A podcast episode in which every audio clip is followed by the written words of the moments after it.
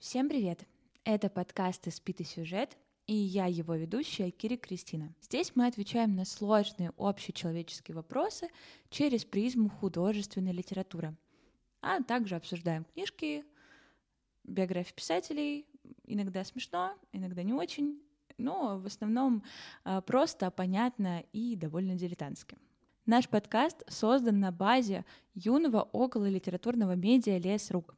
Здесь сейчас должны где-то появиться QR-коды, какие-то ссылочки, какие-то возможности подписаться на нас в Телеграме, чтобы не пропускать э, выходы, ну, выходы новых выпусков, эпизодов подкаста, чтобы слушать их. Да, ну, это уже четвертый выпуск. Вы предыдущие три слушали, смотрели? Там мы говорим про Чехова, Бунина, про Тургенева и про то, как они отвечали на вопрос, а что такое любовь. Иногда мы даже говорим о том, а зачем вообще любить. Сегодня мы тоже будем говорить о любви, потому что весь первый сезон нашего подкаста посвящен этой теме. Мы как раз пытаемся ответить на вопрос через творчество великих русских писателей, на, ну, ответить на вопрос, что такое любовь. Сегодня не секрет, что мы будем говорить о Горьком. Горький. Максим Горький. Это довольно спорный автор. Его было сложно выбрать. Почему? Честно скажу, все писатели, о которых мы здесь говорим на этом канале и в этом подкасте, мы обсуждаем только потому, что они очень мне нравятся, и я люблю о них говорить. Мне есть что о них сказать, я люблю их читать, перечитывать, и мне бы хотелось, чтобы больше людей а, тоже прочитали их и ну, посмотрели на них как-то иначе. Возможно, не так, как рассказывали в школе, или не так, как они бегло когда-то, возможно, знакомились с этими авторами. И вот, собственно, Горький пришел к нам в контент-план точно так же. Я такая, так, ну, ну, мне нравится Горький, да, мне нравится и «На дне», и «Старуха Зергиль», мне нравится даже роман «Мать», что специфично. Это специфичный роман. А мне он нравится. Эм, и я в момент, когда выбирала этого автора, не думала о том, а что я буду говорить в контексте его творчества про любовь. Как будто ни моего филологического бэкграунда, ни опыта работы преподавателем, в общем, ничего из этого, ну, никак не познакомило меня с тем, а как он отвечает на вопрос, что такое любовь. То есть мы про него знаем, что человек это звучит гордо, что он босяк и описывал часто жизнь босиков и городских жителей.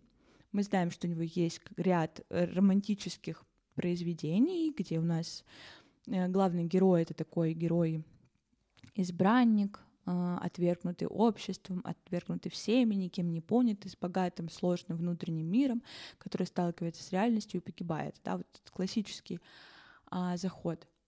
Ну и все.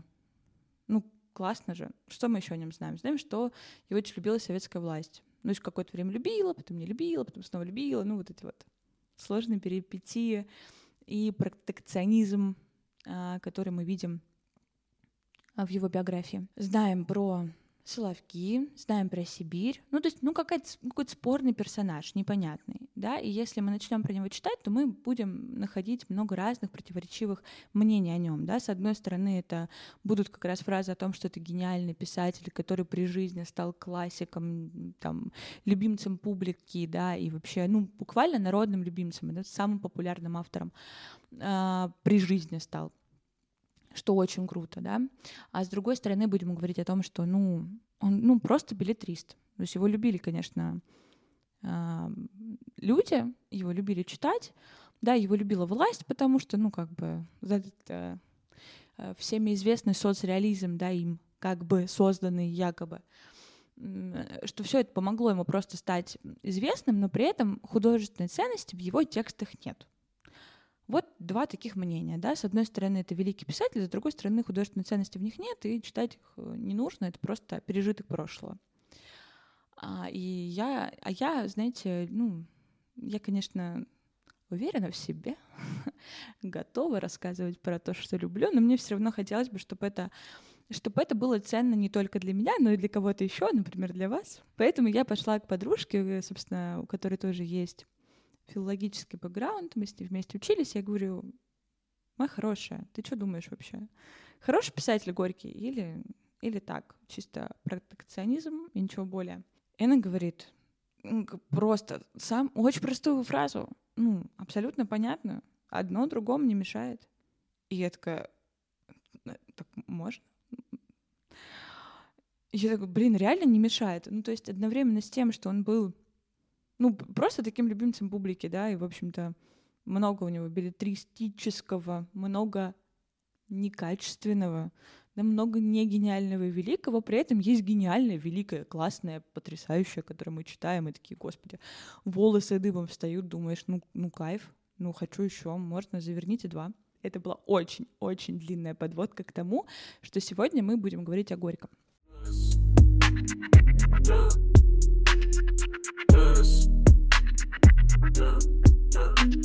Обычно, когда обычно, это я имею в виду, что до этого мы уже разбирали трех героев, трех авторов великих, и говорили про то, как тема любви раскрывалась в их творчестве и в их жизни. Поэтому я говорю обычно. Обычно мы рассказываем про биографии писателей. Об этом вы, кстати, можете прочитать в телеграм-канале. Я кратенько рассказала и про его жену, и про его любовниц, и про его как бы порочных женщин, и про непонятную, совершенно удивительную а, то ли шпионку, то ли революционерку, то ли еще какую-то непонятную женщину. Знаете, вот это. я упал, и в меня стреляли, и я лежал в луже вот эта женщина. Про них чуть-чуть написали в э, нашем медиа, а сегодня про них я говорить не буду, потому что меня очень сильно заинтересовал рассказ в момент э, раскопок материала, меня заинтересовал рассказ о безответной любви. Я вам еще советую прочитать рассказ об одном романе, может быть, рассказ о первой любви, хотя это довольно нудновато, но опять-таки для представления о Горьком это полезно прочитать. А вот рассказ о безответной любви — это клад — это бриллиант, и вот о нем я хочу рассказать подробнее. Возможно, тот факт, что когда мы думаем о Горьком и не вспоминаем никаких рассказов о любви, никаких романов, а, в которых центральное место бы занимала тема любви, говорит о том, что в целом это и не была его центральная тема. Однако же надо понимать, что без любви и без затрагивания этого вопроса, наверное, вообще невозможно творчество. Поэтому и у Горького мы в любом случае находим э, сквозными мотивами да, тем любви. И так получается, что раз уж это не его центральная тема, то и как бы центральный рассказ о любви охватывает не только вопросы взаимоотношений мужчины и женщины, но также говорит о семейных отношениях, о разрыве семейных отношений из-за этических и моральных взглядов, о театре, об искусстве, о его месте в провинциальном городе, да, и в провинции России. То есть этот рассказ сразу о многом. Читать его приблизительно час-полтора времени в зависимости от вашей скорости. И вот я немножко расскажу сюжет. Сразу скажу, что здесь будут спойлеры, от начала до конца весь рассказ я перескажу, от этого он не потеряет своей художественной ценности, я все равно вам советую его прочитать. Так вот сюжет. Значит, автор-рассказчик заходит в канцелярскую лавку и встречается с пожилым мужчиной, который скучает, э, то ли он рассказывает сканворд, то ли что-то делает, ну какая-то у него там не очень интересная деятельность происходит. Вот. А наш автор-рассказчик заходит, э, видит открытки с женщиной и спрашивает — а, собственно, это кто? А, и в этот момент пожилой мужчина загорается, а, и чтобы объяснить, кто на открытке изображен, да, ему приходится рассказать историю всей своей жизни и своей любви. А, собственно, таким образом рождается вот этот формат рассказа в рассказе. Автор-рассказчик дистанцируется, а мы видим все повествование от первого лица практически в виде исповеди. А, что важно? Да, автор который присутствует в тексте, он будет присутствовать и по ходу повествования, потому что он будет отмечать некоторые эмоциональные всплески, да, эмоциональ... эмоциональность, которая отпечатывается на лице у э, героя главного, про которого мы сейчас будем говорить, он говорит о атмосфере, в которой находится главный герой прямо сейчас. А это такой затхлый, замерзшая среда, э, город, который застыл как будто во времени. В комнате пахло затхлостью увядших цветов. И я бы про эти цветы бы, наверное, сказала бы больше, но давайте мы просто их запомним, что вот он в лавке, в провинциальном городе, где все замерло, жизнь как будто застыла, остановилась или даже умерла, и пахнет увядшими цветами. И вот главный герой, этот лавочник, рассказывает свою историю. И начинает он издалека. Для того, чтобы Горький смог продемонстрировать нам социальную среду да, и истоки поведенческих особенностей героя. То есть Петр Тарсуев, это главный герой произведения, он э, растет без женской ласки. То есть он не знает, что такое любовь женщины. Потому что его мать на Пасху, в общем, сбежала с каким-то любовником, что-то там произошло. Отец тиран, деспот, богатый человек, владелец э, завода, на котором варят мыло. А, вспомнила, как я объясняла, что такое маловаренный завод. Маловаренный завод — это завод, на котором варят мыло. Петр Тарсуев живет не зная любви, то есть он не знает, что такое вот эта жизнестроительная сила. Да? По Горькому любовь — это жизнестроительная сила, и без нее человеку а, ну, тяжеловато, сложно. У этого Петра есть брат Коля, а, и все начинается с того, что, в общем-то, вот мы узнаем, что мать уезжает, а отец умирает. И в самом начале рассказа Петра мы понимаем, что вот эта тема какой-то вот нелюбви, она будет как бы нас тут э, преследовать все время. Вот именно тема не любви, а вот не любви. Не любви, а не любви. Вот, ну вот так. Вот так мы разговариваем здесь. А вы думали? Тут, тут, э, тут не академики, профессоры, тут, тут я сижу. Сейчас расскажу все, как было. Умирает отец Петра и Коля, и никто, никто не сожалеет, никто не плачет. Плакальниц никто не нанимает, никто не грустит, и все понимают, что сейчас дом ну, заживет несколько свободнее, чем жил до этого. А, и вот, собственно, Петр любит своего брата, и при этом, ну, с некоторым расчетом, да, говорит, э, брат, я бы, конечно, очень хотел, чтобы ты остался в доме, никуда не уезжал, чтобы мы были откровенны друг с другом, мы были вместе. Я вот свою женитьбу сейчас отложу, потому что, ну, вот лучше так сейчас сделать. Он это делает и с расчетом на то, что он любит своего брата и не хочет, чтобы он от него отдалялся, и с расчетом на то, что брат химик сможет помочь ему в деле мыловаренном. Значит, он отодвигает свою свадьбу с образованной, милой, прекрасной девушкой, собственно, которая его очень любила, как он сам говорит. И вот они начинают как-то жить. А Коля увлекается, ну, он студент, он увлекается какими-то новыми веяниями, идеями ему было дано как бы, да, учиться в университете, ему было дано образование, в то время как у Петра, конечно, такой возможности не было, да, это вот этот старший, старший брат, которому должно было достаться все состояние, который должен заниматься делами, должен работать, должен обеспечивать семью, обеспечивать не в плане финансов, а обеспечивать вот эту сильную руку, да, держать дом. Ну, он, в общем-то, и справлялся с этой работой довольно неплохо. До тех пор, пока они не встретили ту самую даму, которую автор-рассказчик увидел на открытке. А увидел он Ларису Добрынину. Когда я первый раз рассказывала, я сказала Ларису Гузееву. Хочу, чтобы вы знали, и вам тоже стало неловко. Лариса Добрынина — это актриса, а, которая играет э, в, ну, играет в театрах. Да, в, тот, в тот момент можно было играть только в театрах. А, и она поражает своей красотой и одного, и другого брата. И как это Бывает, они оба влюбляются в одну женщину.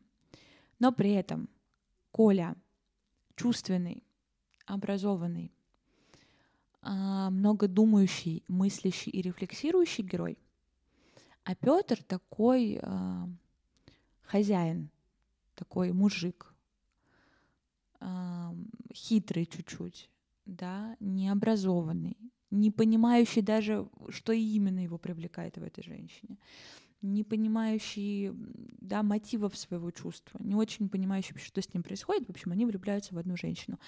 А этой женщине, к счастью или к сожалению, не нужен ни Коля, ни Петр, ни какие другие ухажеры, которые за ней волочатся. И дальше эта история набирает обороты трагедии — потому что они оба волочатся за этой женщиной. Я не буду вдаваться в подробности, как это происходит. Они ссорятся на этой почве, мирятся на этой почве, опять ссорятся. Сложно.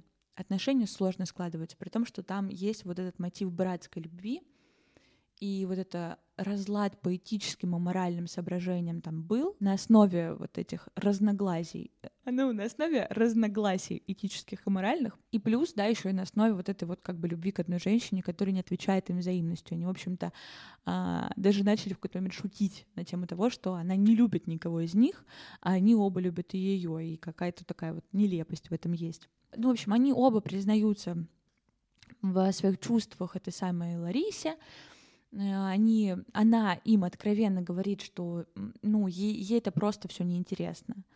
Она абсолютно про другое. А, ей не нужны романы, ей не нужен содержатель. Она хочет другого, и чего она хочет, я скажу чуть попозже. Коля не выдержал, он э, застрелился, а ну, как бы Петр тоже не выдерживает, но не выдерживает по-своему. Сначала в нем, естественно, загорается ненависть, а потом безумная любовь. Такая, где он понимает, что без этой женщины дальше ему нельзя, а она ему в этот момент, то есть вот у них тут происходит как раз разговор на фоне того, что Коля застрелился, у них происходит разговор в ту же ночь, и она говорит, вы запомните навсегда, да, что никакой любви между нами не будет, я никогда не буду вашей ну, в этом смысле, потому что я вас не люблю и никогда не полюблю. А, но вы, если хотите, можете быть рядом. И он бросает все свои дела, бросает всю свою жизнь и полностью отдает ее на благо этой женщине. То есть он помогает ей с делами, отваживает ухажеров, да, пьет с этими ухажерами, помогает ей во всем ездит за ней по городам, продает свой завод. Она, ну, она не, не любит его. И, и никого из них она не любит. Никого из ухажеров ее она не любит. Потому что единственное, что нужно ей, Ларисе, это, это понимание и признание общественности. Она была умна, э, интеллектуально, талантлива но, наверное, не в плане актерства, а просто как талантливый человек, очень глубокий, сложный, с интересными взглядами на мир и вещи, очень честный, откровенный, да, очень часто Горький пишет, что, ну, она смущала своими речами Петра и мужчин, потому что она говорила, ну, как-то слишком дерзко. И вот э, этой женщине никто из них не нужен.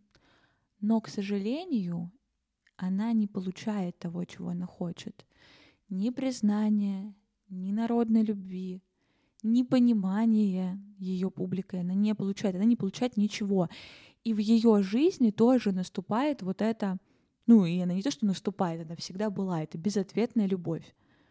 Да, она говорит в тексте, я заставлю вас любить себя.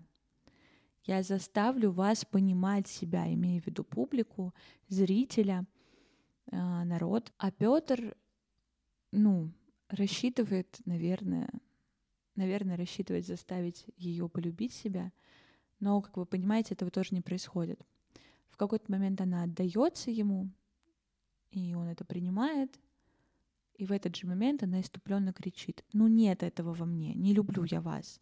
То есть до конца своих дней она так и не полюбила его, что абсолютно, ну, очевидно а он до последнего не был готов проститься с ней, оставить ее, бросить ее. В общем, там у него были возможности, скажем так, это сделать, но он, он не был к этому готов. А, и вот, собственно, на уже конец ее жизни, то есть они оба понимают, что она болеет, умирает, он, он увозит ее за границу, и она выдыхает цветы, умирает, падает, Он, Петр, сохраняет эти цветы, и вот они увядшие, сейчас как раз стоят в лавке и источают этот затхлый запах увядших цветов. И я такая, вау, типа, это что, ружье, которое выстрелило?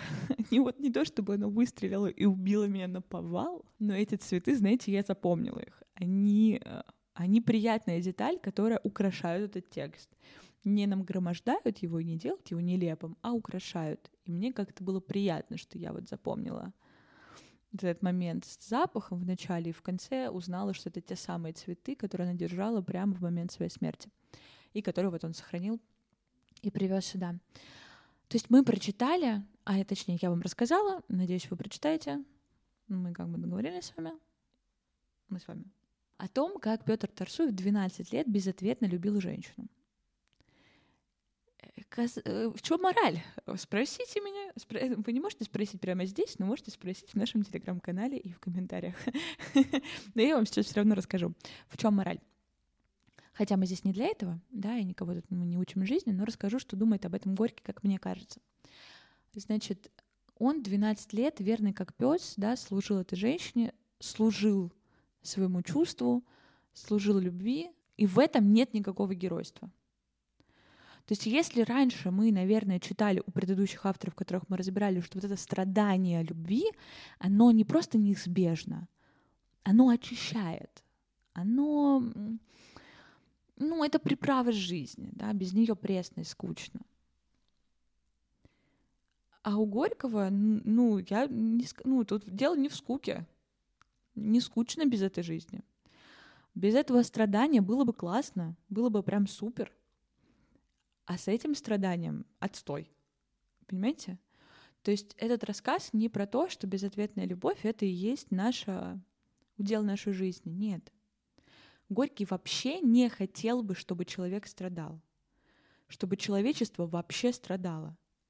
Он наивно полагал и верил, что творчеством можно этот мир изменить, что человека можно утешить творчеством, ну и вообще утешить, что боль человеческую можно заглушить, и что можно преобразить эту жизнь. И этим рассказом он скорее показывает, что любовь должна быть взаимной, и тогда там есть и красота, и гармония жизни.